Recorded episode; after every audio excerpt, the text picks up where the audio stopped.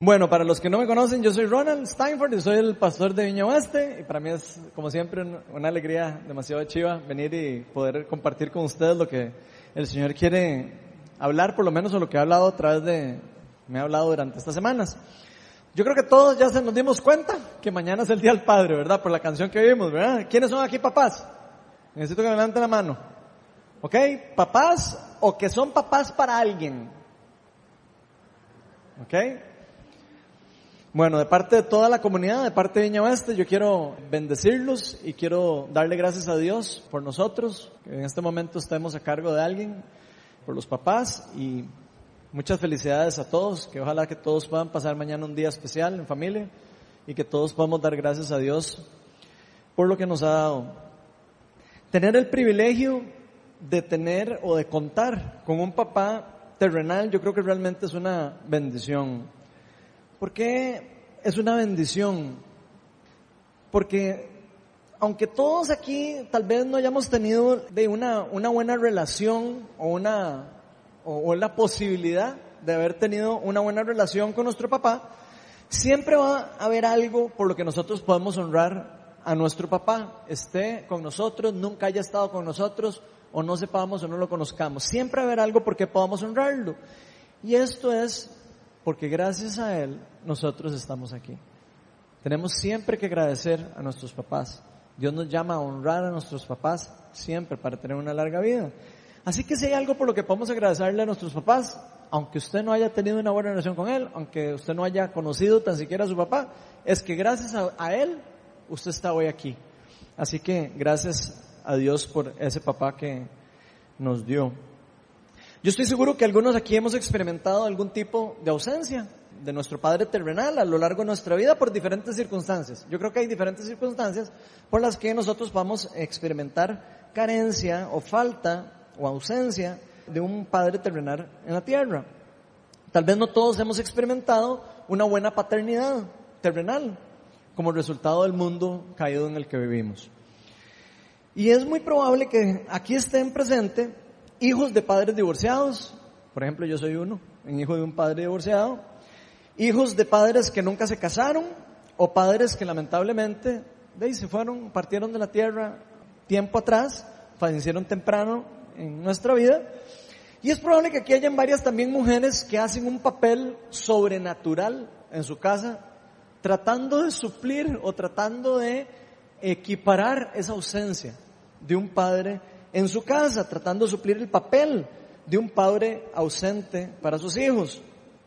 Puede que aquí hayan abuelos que hayan tomado algún papel paternal y estén a cargo de algún nieto o algún miembro de la familia.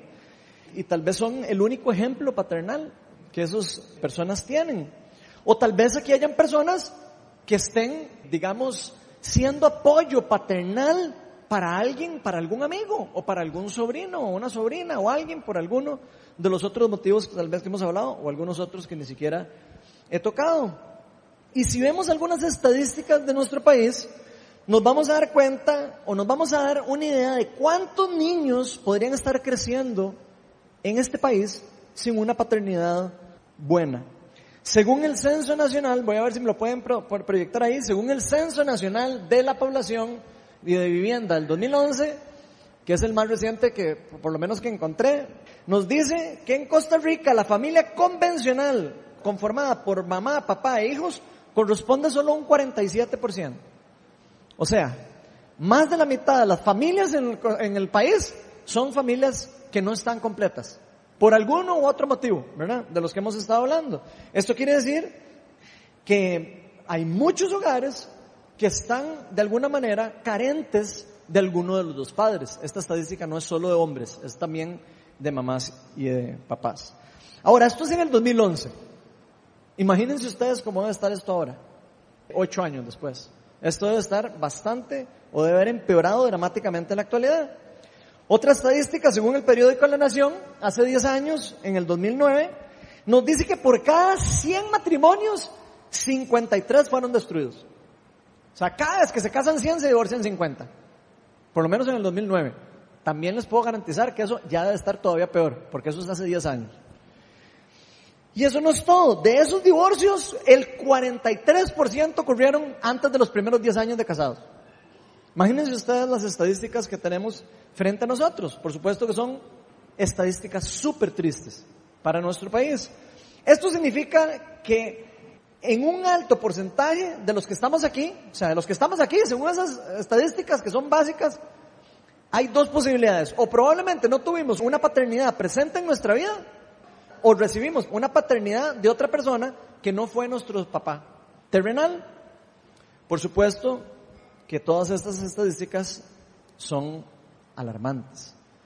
O sea, de aquí, por lo menos un 40%, según él, vamos a estar clasificados en alguno de esos dos.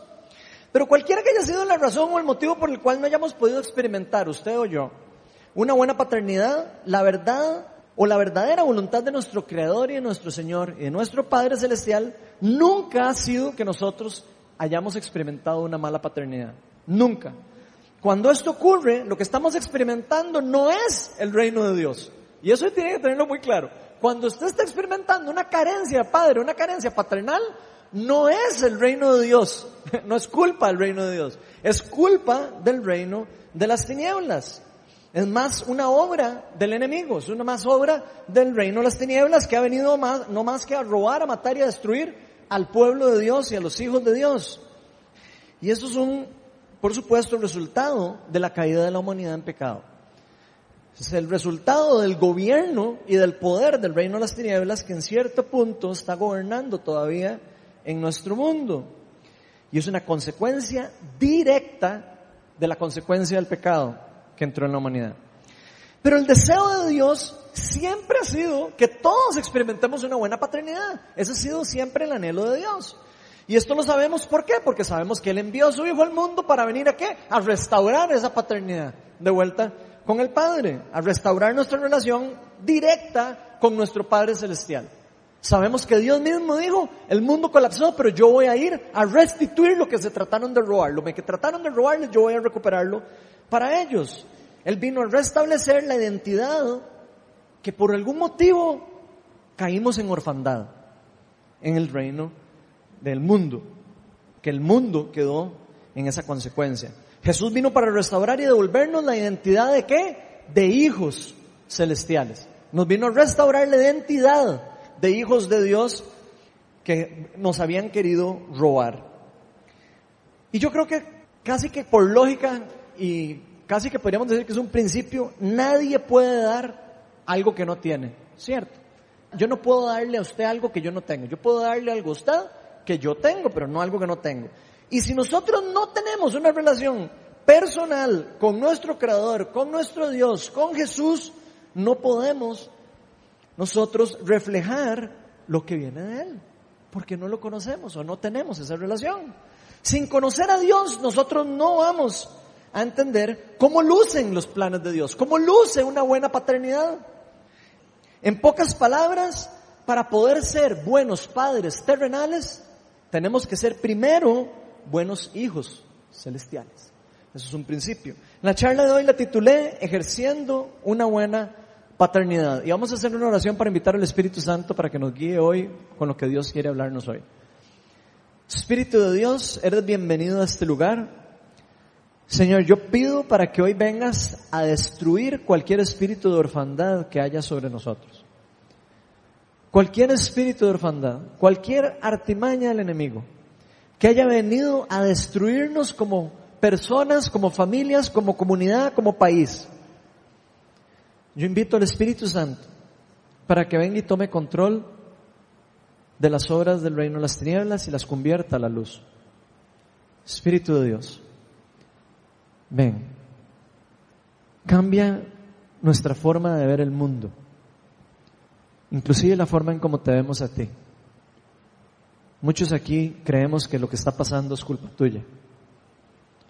Algunos creemos que tú nos quitaste a nuestro Padre, que tú nos prohibiste ver a nuestro Padre.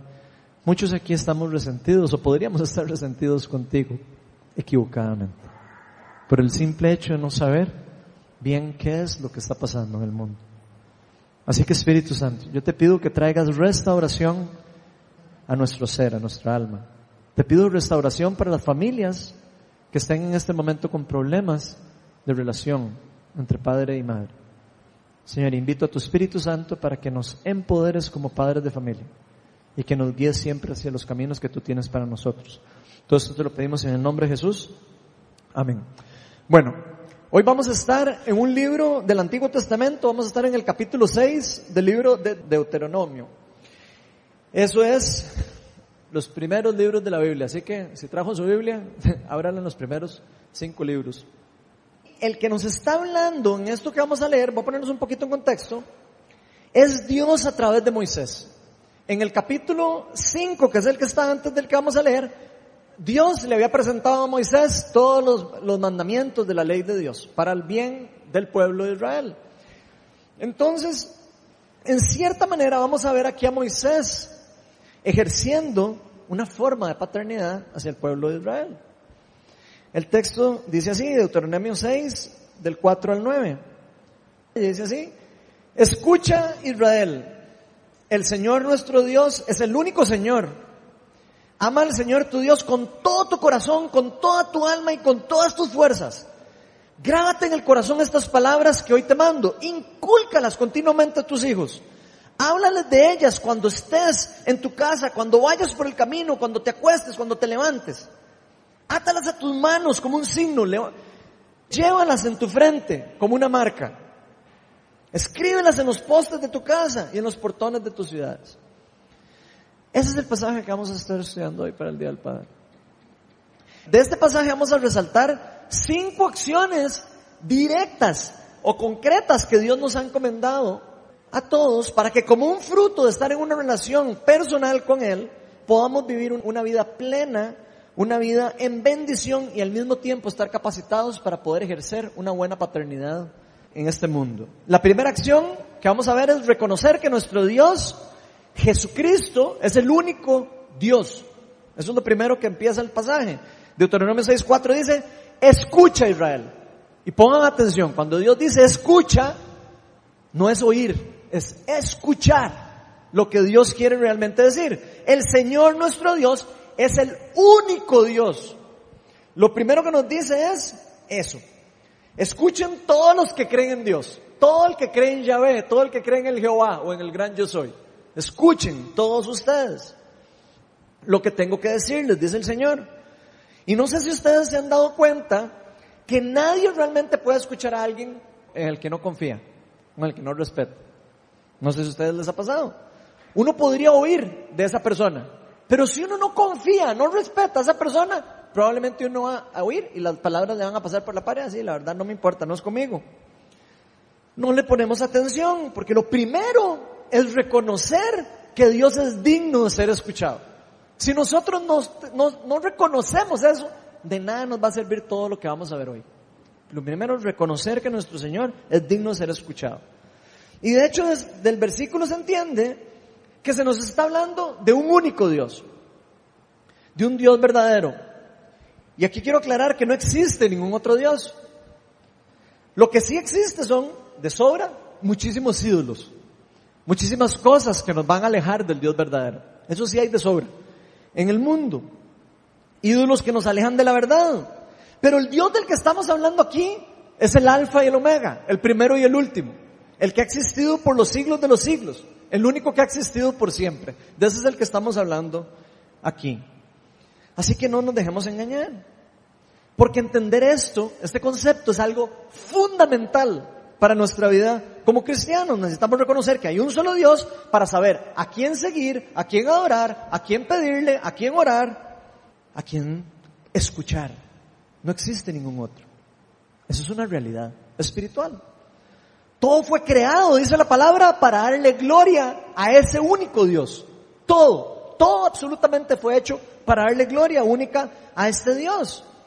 Y eso no lo digo yo, lo dice la Biblia, lo dice la palabra. Ustedes pueden estudiarlo en sus palabras, usted lo tiene. Menos que dice 1 Timoteo 2, del 5 al 6. Dice, porque hay un solo Dios y un solo mediador entre Dios y los hombres. Pongan atención. Un solo mediador entre Dios y los hombres. ¿Y cómo se llama? Jesucristo hombre. Quien dio su vida como rescate por todos. Este testimonio Dios lo ha dado a su, debido tiempo. Así que si queremos estar bajo la bendición del único Dios vivo, el único Dios verdadero, si queremos estar bajo la bendición de Dios, del Dios eterno, debemos estar claros quién es Él. ¿Quién es Él? Para poder hablar con Él, pedirle las cosas a Él, para que nos conteste Él. Y entender que aunque muchas personas buenas han pasado por este mundo, porque hay un montón de personas buenas que han pasado por este mundo, profetas, santos y un montón de líderes y buenísimas personas.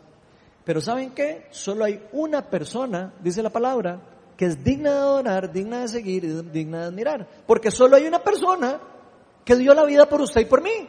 Ninguna otra persona dio la vida por nosotros. Así que no es digno ninguna persona de ser adorado más que Dios. Solo uno pagó por el precio del pecado. Solo uno vino a pagar por el precio de pasarnos del reino de las tinieblas al reino de la luz. Es el único que ha podido hacer eso y el único que lo ha hecho. Solo hay uno que puede guiarnos a vivir en el reino y solo es uno que puede llevarnos hacia el Padre, dice la palabra. La Biblia en esto es demasiado claro. Vean, la Biblia puede tener cosas medio complicadas de entender, pero esta es como de niña pochita. Esta está muy clara en la palabra de Dios. El único Dios verdadero, según toda la Biblia y toda la palabra escrita, se llama Jesucristo hecho hombre. De hecho, no hay ni un solo versículo en la Biblia que diga algo diferente de esto que les estoy diciendo. Cualquier otra cosa o persona a quien idolatremos, a quien le oremos, a quien sigamos, no nos va a llevar al camino de la verdad. Nos va a llevar por un camino desviado de la verdad y nos va a alejar de la bendición de Dios. Vean lo que dice Jesús mismo en Mateo 15, 14. Dice, si un ciego guía a otro ciego, ambos caerán en el hoyo. O sea, si nosotros no podemos ver la verdad, si usted y yo no podemos ver la verdad, difícilmente vamos a poder guiar a alguien hacia la verdad. Eso es lo que nos está diciendo en palabras resumidas. No vamos a poder llevar a una persona hacia la verdad. Tal vez creemos que ejercer una buena paternidad es simplemente ser un buen papá. Yo estoy seguro que aquí más de uno debe creer que ser un buen papá o, tener una buena paternidad es ser tuanis, es un buen papá y buena gente y todo, y ya. Pero un buen padre guía a sus hijos por el camino de la verdad. Un buen padre guía a sus hijos por el camino del bien, por el camino de la justicia. Así que para ejercer una buena paternidad es fundamental seguir al único Dios verdadero. Ese es el primer punto. Segunda acción, amar a Dios con todo nuestro corazón. Deuteronomio 6.5 dice, ama al Señor tu Dios con todo tu corazón y toda tu alma y todas tus fuerzas. Y yo creo que una vez que ya nosotros hemos reconocido de que hay un solo Dios y que existe solo uno, se nos dice que ahora tenemos que amar a ese Dios y seguirlo, amarlo y darle la vida a Él. Eso es lo que nos está diciendo, ámelo con todo su corazón, es lo más importante. Pero ¿saben qué? Uno no puede amar a alguien a quien uno no conoce. Uno no puede amar a alguien a quien no tengo una relación. Es imposible amar a alguien con el que yo no tengo una relación.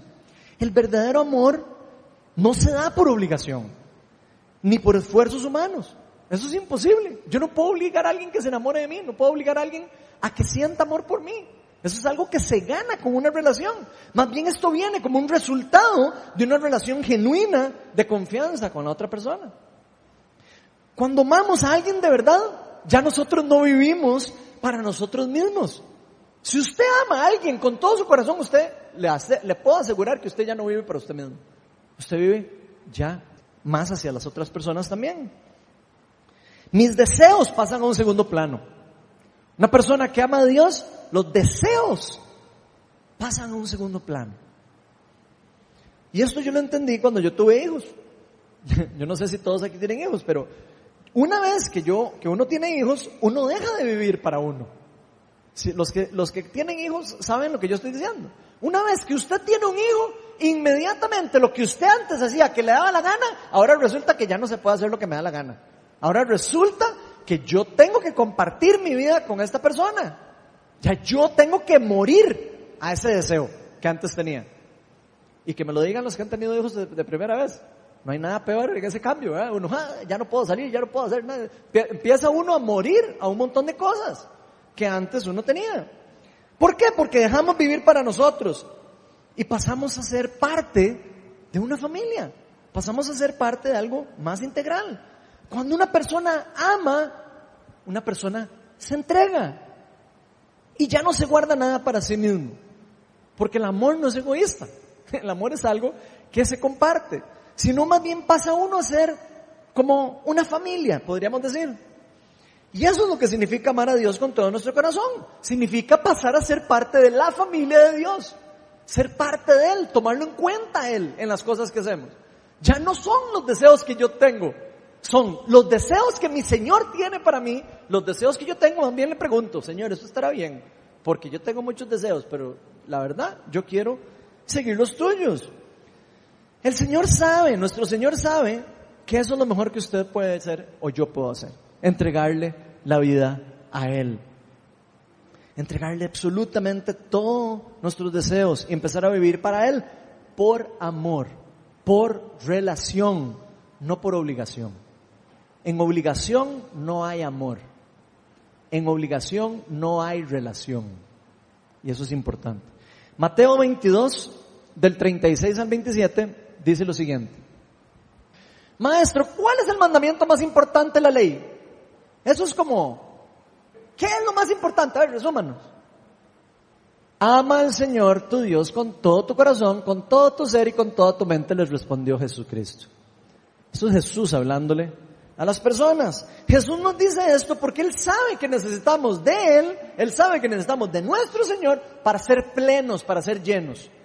¿Por qué? Porque Él es la fuente de vida, es la fuente de todo amor, la fuente absolutamente de todas las cosas buenas vienen de Él. Él sabe que la mejor relación de amor la podemos, que podemos tener en este mundo, adivinen de dónde viene, del Padre Celestial. Esa es la mejor relación y más real y genuina que puede existir. En relación Padre Celestial y Hijo Celestial. Cuando nosotros entremos en una relación genuina con Dios, todas nuestras relaciones, adivinen qué, empiezan a cambiar. Porque estamos siendo impactados por una verdadera relación de amor que viene del Padre. ¿Por qué empezamos a cambiar? Porque Dios mismo es el que empieza a darnos a nosotros las cosas que nosotros no tenemos, las cosas que nosotros no podemos por nuestras propias cuentas hacer. Nosotros dice la palabra que sin el Espíritu Santo, sin Dios, nosotros no tenemos nada bueno, imagínense usted. Usted podrá vivir un tiempo engañado de que usted puede ser feliz, pero es imposible ser pleno y lleno sin haber recibido la restauración que nos da Cristo por medio del Espíritu Santo. Entonces el entregarle nuestra vida a Dios va a tener como resultado un cambio de cosmovisión. De cosmovisión es cómo vemos el mundo. Cuando usted le entregue la vida a Cristo, su vida, su forma de ver las cosas van a cambiar. Todo lo que usted ve y hay una forma de decir, hijo de puña, de verdad, es totalmente diferente a lo que yo antes estaba viendo. Porque Él nos va a dar ojos para ver. Dice la palabra. Es un cambio de cómo vamos a ver el mundo, de cómo nos cómo reaccionamos ante el mundo inclusive. Esto va a impactar nuestra vida por completo, no es algo superficial, es un cambio transformativo o transformacional, como se diga. Esto va a implicar un cambio completo. Cómo nos relacionamos con nuestra esposa, cómo nos relacionamos con nuestros hijos, cómo nos relacionamos con nuestros amigos, cómo nos relacionamos en el trabajo, cómo nos relacionamos como personas en absolutamente todo. Esto va a cambiar por completo quiénes somos. Y miren que yo también entiendo un poco de esto, porque yo antes de conocer a Cristo no era un buen papá, no era un buen padre. Yo antes de conocer a Cristo, yo era una persona vacía, era una persona egoísta. Pensaba primero, adivinen en quién, en mí. Esa era la primera persona que yo pensaba. Luego, si sobraba, me fijaba en los demás. Si sobraba, ¿verdad? y casi nunca sobraba, les cuento. Yo no cambiaba pañales de los chiquitos porque me daba pereza. Yo no le ayudaba a mi esposa con las cosas, porque le, siempre tiene una excusa, ¿verdad? Ah, no, es que yo trabajo mucho y es que entonces ya yo trabajo y usted se queda en la casa, entonces yo no tengo por qué ayudarle a ver cómo hacen. Esa era mi, mi actitud de padre. ¿Y saben qué es lo peor? Que yo pensaba, creía que era un suplidor. Yo creía que era un buen padre. Creía que estaba ejerciendo una buena paternidad. Y que bastante engañado estuve por mucho tiempo. Estaba completamente cegado en mis propios deseos. Pero cuando en Cristo entró mi vida, todo cambió. Todo empezó a cambiar. La forma en cómo veía el mundo cambió por completo la forma de amar. Y les voy a decir una cosa. No es que ahora sea el papá perfecto, porque no soy el papá perfecto, no soy el amigo perfecto, no soy el eh, nada perfecto. Estoy muy lejos de ser alguien perfecto. Pero sí les puedo decir que Cristo en mí es mi esperanza. Cristo en mí es la esperanza en gloria que yo tengo para llegar a poder ser una persona santa y de bien vista delante de Dios, porque va a ser Cristo el que está en mí, el que da, el que va a testificar delante del Padre conmigo. Esa es mi esperanza de ser, de ser santificado. Es mi única esperanza. La única esperanza que usted tiene y que yo tengo para ser santificado se llama Jesucristo. Es la única esperanza que todos tenemos para ir mejorando, para ser mejores personas. Pero eso ocurrió en mí al menos, porque yo un día decidí decirle al Señor, sí Señor, hoy muero a ese pensamiento egoísta. Y hoy te digo sí a que entres en mi vida. Hoy te digo sí a que seas tú el que seas el buen padre dentro de mí. Y yo les hago la pregunta, ¿vos ya le entregaste la vida a Cristo? ¿Ya les has entregado la vida al Señor? Porque quiero decirles algo, cuando ustedes le entreguen la vida a Cristo, vamos a poder entregar la vida nuestra a otras personas. Sin entregarle la vida al Señor, nosotros no vamos a poder vivir una vida en servicio hacia otras personas. Eso solo se puede por medio de recibir a Cristo en el corazón.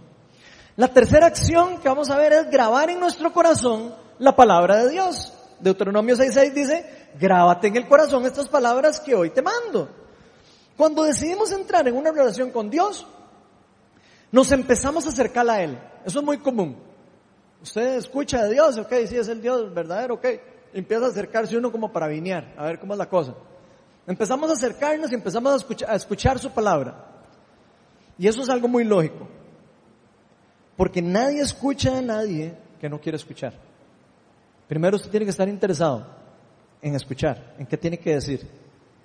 Entonces uno se acerca. Les voy a poner un ejemplo para que puedan entender esto un poco mejor. Lo voy a hablar con un ejemplo que es bien conocido en, en Costa Rica, tal vez con la política. Los que son de derecha, les cuesta montones de escuchar a los que son de izquierda. ¿Ustedes se han dado cuenta de eso? Las ideas que tienen los de derecha, las de izquierda, no oigo, no oigo, soy de palo, tengo ganas de empezar, no, no quiero oír. Y lo mismo pasa al revés. Los de derecha no escuchan a los de izquierda. ¿Por qué pasa eso? Porque tienen pensamientos diferentes, tienen cosmovisiones diferentes, no tienen los mismos ideales. Tienen formas diferentes de ver el mundo. No confían uno de los otros. Por eso no pueden escuchar. Por eso no pueden poner atención.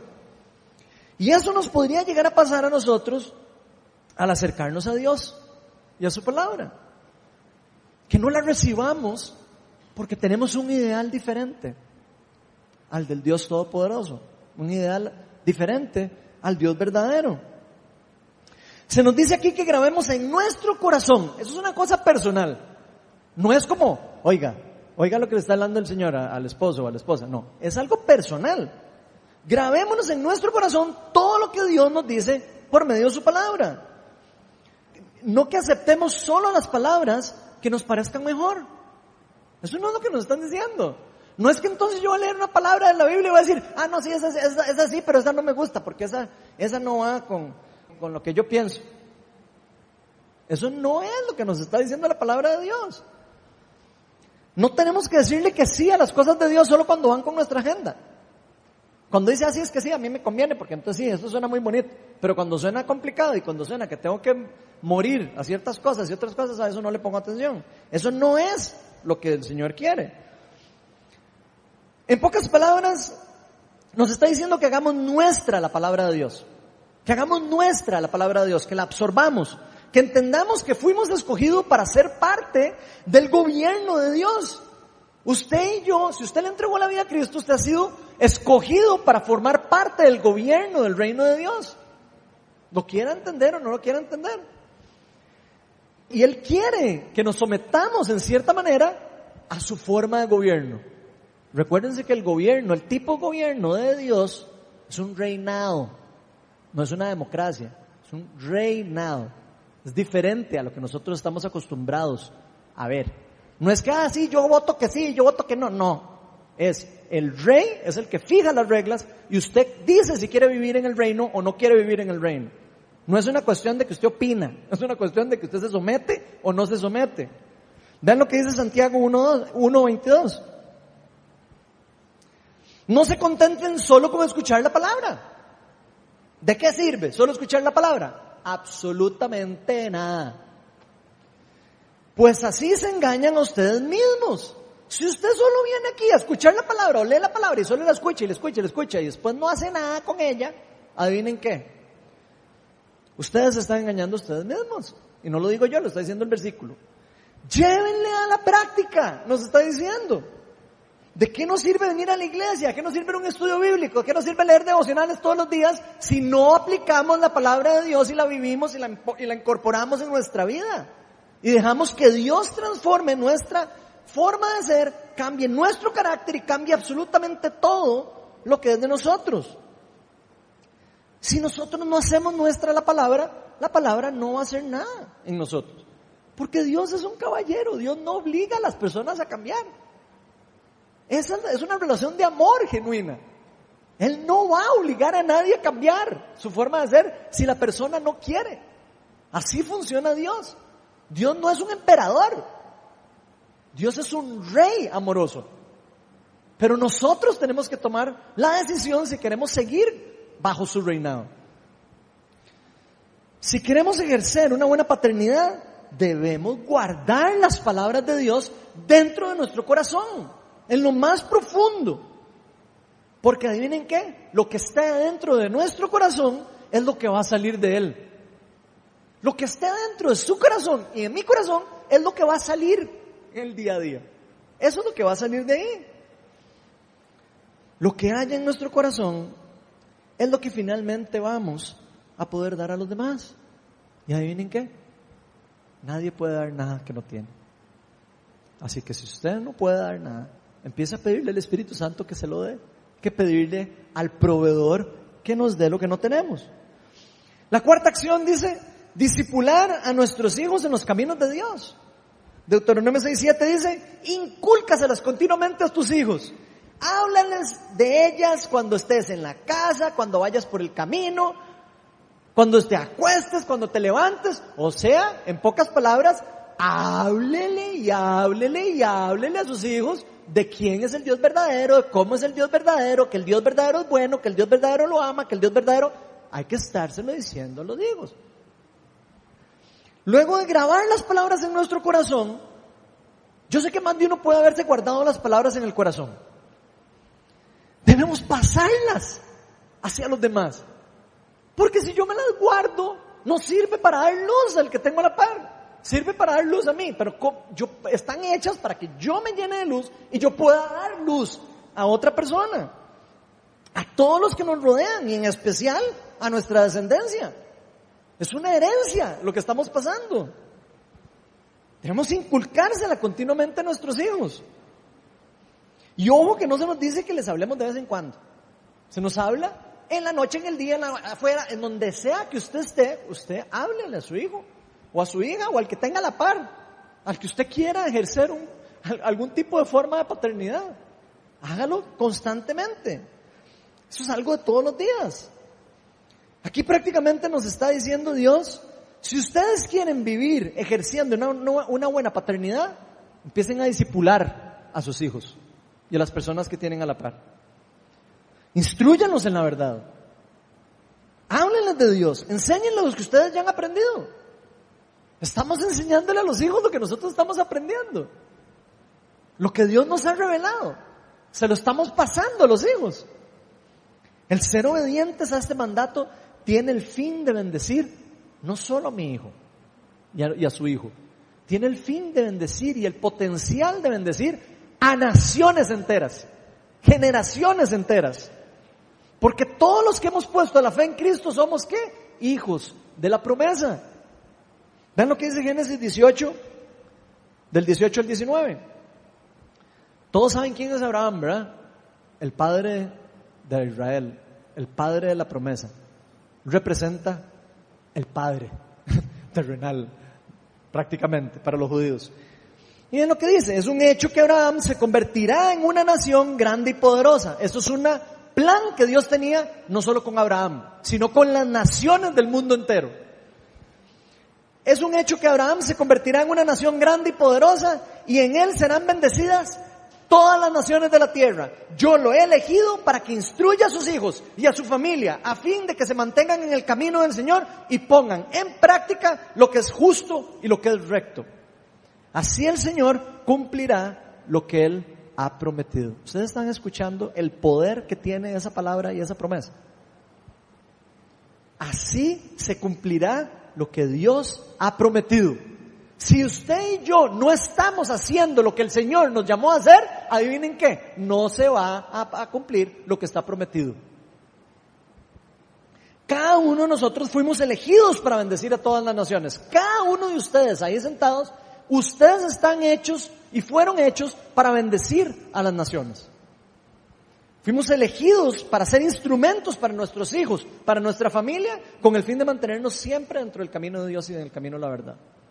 Para eso fue que el Señor vino al mundo, dio su vida, puso su cuerpo para que lo golpearan, sangró por el pecado del mundo, para que usted y yo tengamos el poder del Espíritu Santo, el poder del Padre para poder ir a hacer lo que Él nos ha mandado hacer.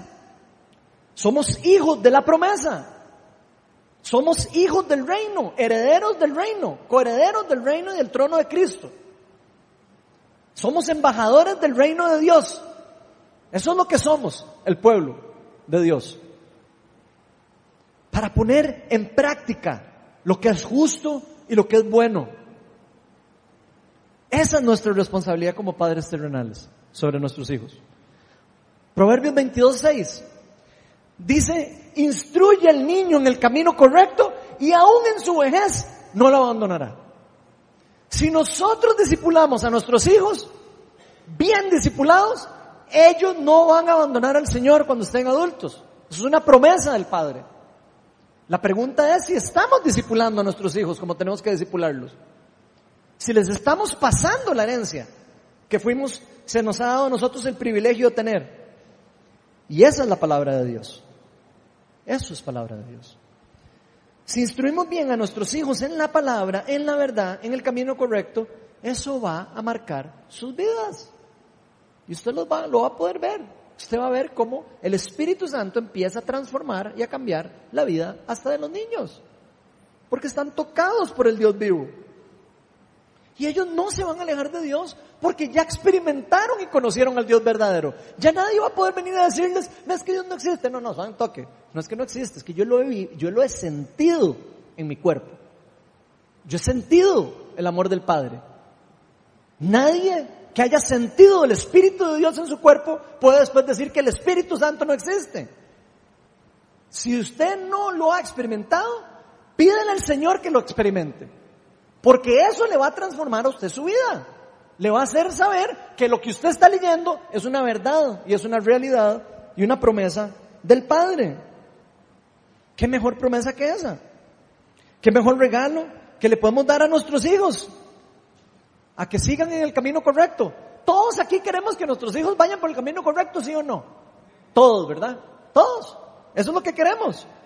¿Qué mejor que vayan por el camino hacia la verdad, camino a la santidad, camino a la sanidad, inclusive. No hay mejor herencia que podemos dejarles. No existe. No hay cosa que usted pueda darle a un niño mejor que eso. Y eso tiene que ser una prioridad dentro de lo que nosotros estamos esperando para nuestros hijos. Tal vez aquí algunos nos preocupamos trabajando día a día. Y pasamos trabajando duro y sudándonos, cansándonos y todo para poder darles lo que creemos que es bienestar a nuestros hijos. Porque queremos darles de comer, porque queremos darle una cama, porque queremos darles un montón de cosas que creemos que para nosotros es mejor. Pero tal vez sin darnos cuenta puede que nos estemos perdiendo lo mejor. Lo mejor que podemos darle a los hijos. A veces pensamos que es dar una buena educación. Y nos bajamos, ¿verdad? Para dar la, la buena educación. Ahí sí, hacemos lo que sea posible para que estudien. Y la educación, que quién sabe qué les están enseñando a los hijos, ¿verdad? Que quién sabe si los están instruyendo en el camino de justicia y de verdad y de, y de lo que Dios quiere, ¿verdad? Ahí sí invertimos todo. La pregunta es si estamos invirtiendo en lo correcto. Y no voy a decir que las necesidades diarias no sean importantes, porque el Señor claramente nos lo ha dicho. Que Él sabe que necesitamos cosas. Pero nos dice, busquen primeramente el reino de los cielos y todas las otras cosas, esas que usted quiere, se le van a hacer añadidas. Esas cosas son importantes, pero nada de esas cosas son eternas. Absolutamente todas las cosas del mundo son temporales. Ninguna cosa que usted pueda dar en el mundo de las cosas materiales son eternas son meramente temporales. Lo único que podemos darle eterno a nuestros hijos es encaminarlos en el camino de justicia y en el camino del Dios verdadero. Eso es algo que va a tener efecto eterno en nuestros hijos, el resto será pasajero. Queremos ejercer una, una buena paternidad. Disipulemos a nuestros hijos. Enseñémosles a obedecer la palabra de Dios. Enseñémosles a obedecer lo que Dios nos ha mandado. ¿Por qué es que Dios lo manda? Porque es que expliquémosles por qué es que Dios nos manda hacer esto y porque Dios nos dice, no, esto mejor no. Expliquémosles. Porque esa es una de los primeros mandatos que Dios nos está dando a nosotros. Es nuestra tarea principal. Y la quinta acción, llevar donde quiera que vayamos la presencia de Dios.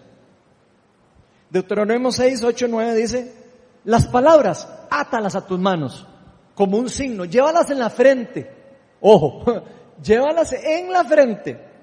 Escríbelas en los postes de tu casa, en los portones, en las ciudades, donde sea que vaya. Casi es como andar guindando todas las palabras de Dios. ¿Ya vienen qué significa eso? Andar la presencia de Dios con nosotros. Al final se nos dice que todo lo que viene de Dios lo atemos a nosotros, que no lo soltemos que lo peguemos con goma loca. ¿Alguna vez ustedes han usado goma loca? Yo chiquillo me acuerdo que me pegaba cosas, oh, por Dios, y después no me las puede quitar. Eso es lo que nos está diciendo la palabra. Péguesela con goma loca. Ay, ya no la quiero, ya no, ya no puede, la tiene pegada. Eso es lo que nos está diciendo la palabra. Pégueselas, átelas a su cuerpo y no las deje caer. Pégueselas. Si se las tiene que pegar con masking tape, como sea, pégueselas porque es importante. Llevémonos pegado en la frente como una marca donde quiera que vayan. Llevamos la marca del Espíritu Santo donde quiera que vayamos. Los hijos de Dios, adivinen qué, somos luz. Jesús dijo, yo soy la luz del mundo. Y después dijo, ustedes son la luz del mundo. Nadie es luz para ser tapado. Nosotros estamos hechos para llevar la presencia de Dios absolutamente a todos los lugares que nosotros vamos. Los hijos de Dios, donde quiera que vayamos, llevamos con nosotros al verbo. ¿Saben qué es el verbo? La palabra. ¿Saben qué es la palabra? Jesús. A Jesús lo llevamos a todo lado. Porque Él es la palabra, Él es el verbo. Y Él es el único Dios verdadero que está con nosotros. Y aquí estoy hablando de llevar la presencia de Dios a los barrios de nosotros, a los moles, a los supermercados, a todos los lugares que vayamos, al trabajo, a la universidad, a la escuela, a donde sea que nosotros vamos, somos portadores de la presencia del Espíritu Santo, de la presencia del Dios vivo. Nuestro Dios es un Dios que está vivo, no que murió en la cruz y se murió. A veces tenemos esa idea. Jesús murió en la cruz, pero resucitó entre los muertos y está vivo. Y derramó el Espíritu Santo en nosotros.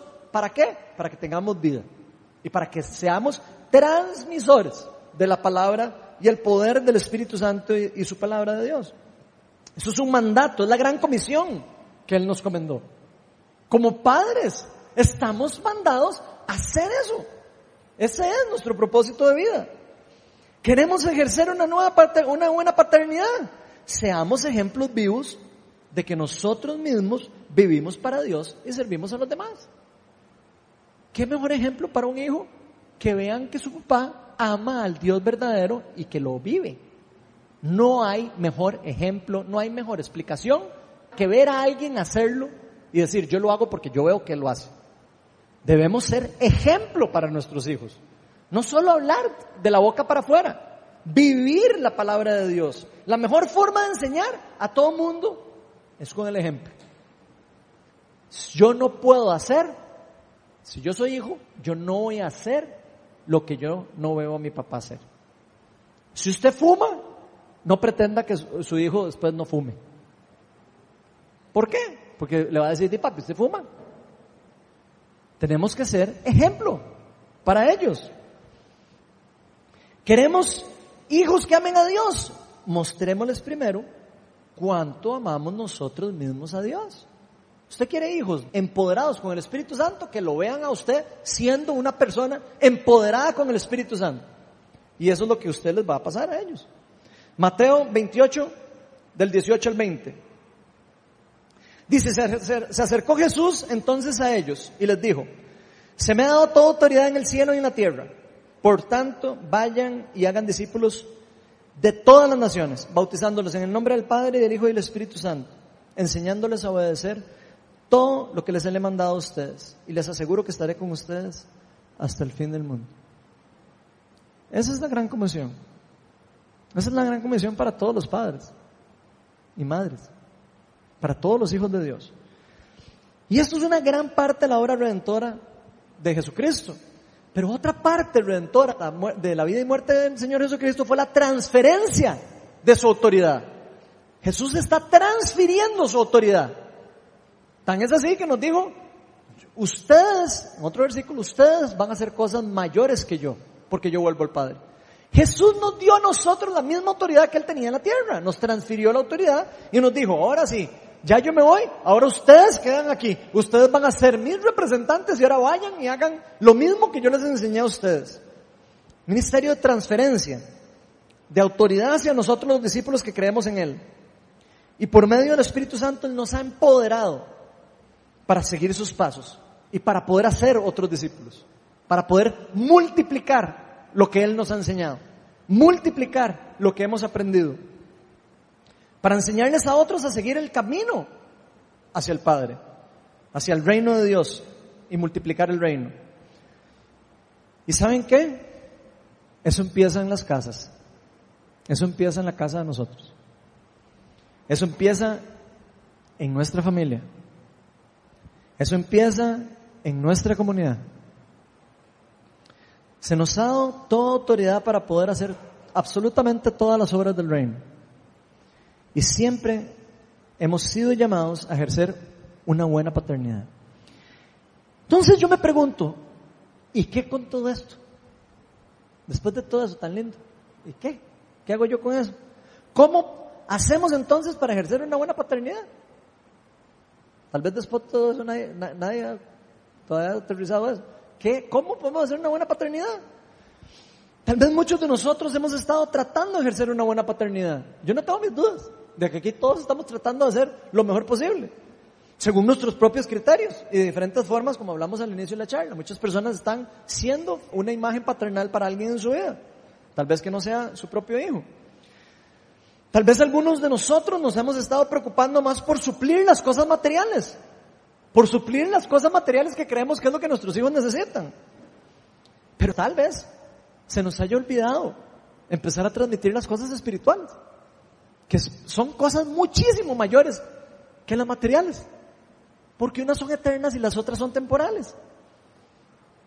Tal vez hemos estado en, algún enfoque especial, cada uno, o particular, y nos hemos estado limitando para ejercer una buena paternidad según los, según los ojos de Dios, según los criterios de Dios. Esa paternidad buena que da fruto, esa paternidad que podemos ver el fruto en la descendencia. Vean, nosotros somos imperfectos. Aquí yo no estoy pretendiendo que todo el mundo sienta el, como el fuego de la perfección. Nosotros somos personas imperfectas. Y probablemente vamos a cometer montones de errores tratando de, ser el, eh, tener una buena paternidad y hacer un esfuerzo para vivir en el reino y hacer todo lo posible para tratar de vivir ejerciendo una buena paternidad. Pero las cosas en las que nos enfoquemos en ese proceso van a dar diferentes resultados. Si nos enfocamos en las cosas materiales, los resultados van a ser materiales. Si nos enfocamos en las cosas espirituales, los resultados van a ser espirituales. Nosotros tenemos que tener claro lo que estamos haciendo, el enfoque que estamos dando y la forma en cómo estamos entrenando, discipulando a las personas que tenemos a la par, inclusive a nuestros hijos. Pero si hay una forma de cómo vamos a poder ejercer nosotros una buena paternidad, es primero nosotros siendo unos buenos hijos celestiales. Primero tenemos que ser buenos hijos de Dios para poder pretender tener el empoderamiento, la sabiduría y todo lo que viene de Dios para poder transmitir eso a nuestros hijos. Y por eso quiero pedirle al Espíritu Santo que nos empodere, para que seamos personas que verdaderamente conozcamos al único Dios. Personas que amemos a nuestro Dios con todo nuestro corazón y con todo nuestro ser. Que nos ayude y nos grabe sus palabras en nuestro corazón. Cada una de sus palabras que sean como que caigan en tierra fértil y den raíz en nosotros. Y que como un fruto de todo esto, porque es un fruto de la relación de Dios, ¿verdad? No es un fruto de nuestro esfuerzo, ese como un fruto de todo esto podamos nosotros pasar a enseñar y a transmitir y a discipular todos los días a nuestros hijos y a nuestra familia llevando la palabra de Dios y la presencia de Dios absolutamente a todos los lugares que nosotros vayamos. Esto sin lugar a duda nos va a llevar al correcto camino de vivir ejerciendo una buena paternidad. Vamos a ponernos todos de pie.